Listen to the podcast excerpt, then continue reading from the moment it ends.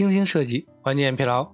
大家好，感谢收听 UX FM，我是主播 Lawrence。你可以在微信公众号中搜索 UX FM，关注我们的最新动态。今天为大家分享一篇来自于星野随机的文章：如何形成自己的方法论。在有一次面试的时候啊，我问候选人一个问题：你觉得作为设计师最擅长的是什么？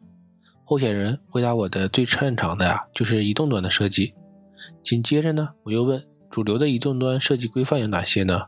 他呀就开始支支吾吾，说不出所以然了。我再次提醒他，做移动端的时候是怎么做的，有没有参照什么设计规范？他归纳总结了半天，说呀，去参考一些比较成熟的 app，看他们是怎么做的。他的回答有问题吗？有问题？错了吗？也没错。但是啊，他没有聚焦问题，对成熟的设计规范呢一无所知。成熟的 App 设计规范呢本身也是属于可参考的坐标系，但是呢，他们都有一个更加底层的规范，那就是 iOS 设计规范和 Metal Design 等移动设计端的规范。他的回答呢，更多呀像是知其然不知其所以然。这些设计规范呢，我们啊可以理解为是一种普遍接受且广泛运用的方法论。我们在做设计的时候啊，就是有意或者无意中运用这些设计规范呢，进行输出方案。萌新的设计师呢，拿到需求啊，就开始上手做图了。设计老油条呢，会拿到需求之后呢，思酌再三。萌新设计师呢，设计过程中东借西借；设计老油条呢，设计过程中呢，会用完整的设计体系。萌新设计师评审设计的时候呢，总是不知道该说什么。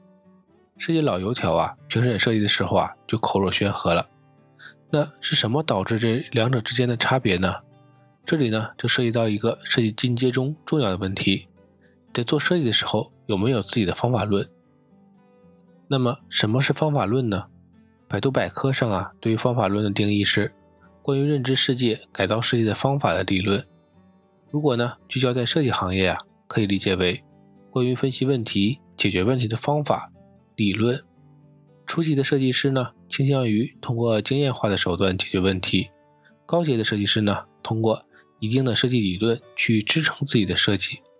关于方法论的沉淀呢，就可以看出设计师个人能力的阶段了。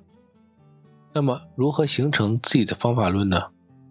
第一呢，就是总结归纳，像软件工程师一样，每个人呢都有自己的技术栈，设计师呢也可以这样理解。你的职业成长啊，依赖于相关的某一行业，因此呢，你的技术债啊，构建了你设计能力的基础盘。大类呢，比如 B 端交互设计师和 C 端的交互设计师、体验设计师和视觉设计师等；小类呢，比如 B 端可视化设计师、C 端动效设计师等。在各自行业积累的经验，是我们个人技能的护城河。通过对这些经验的总结和归纳呀。我们在遇到类似的需求时候呢，就可以快速的复用了。这也是啊，为什么招聘的时候啊，一般会要求有类似行业经验的设计师优先。同时呢，我们在运用这些经验啊去设计的时候，可以理解为是一种本能的直觉。我将称其为设计师的直觉，就像色彩搭配、文字的间距、页面留白这些基本的设计要素，大多设计师啊都是依赖于设计师直觉进行设计的。第二呢，就是复盘，设计师的经验啊，构成了我们方法论的基础。但是呢，平时设计中如果不注重项目的复盘和总结呀，沉淀的经验也大多啊，都是毫无章法的记忆碎片。因此呢，针对项目的复盘呢，非常重要。复盘呢，既包括设计层面的，也包括产品规划、人员协同，这些呢，也刚好构建了设计师多维能力的一部分，比如产品能力。沟通能力等。第三呢，就是抽象方法论呢，本身是一个抽象的概念。人们呢，将现实世界中发现的问题、解决问题的方法呀，总结成一套可以加以复用的理论。抽象一方面呢，可以延伸方法论的使用范围，也可以呀，更好的指导设计。通常的规则呢，一般呀，要比狭隘的规则容易遵守。我们所见到的大多数设计规范呢。都是依据原子设计理论，通过对原子、分子、组织、模板、页面的定义，产出相应的设计规范和资产。在产出设计规范的过程中啊，是将设计风格映射到原子设计理论上，从而呢抽象出各自行业内的设计规范。在运用设计规范的时候呢，我们又将设计规范解构到各自的业务中，从而呢产出符合业务场景的设计，解决业务的问题。第四呢，就是刻意练习。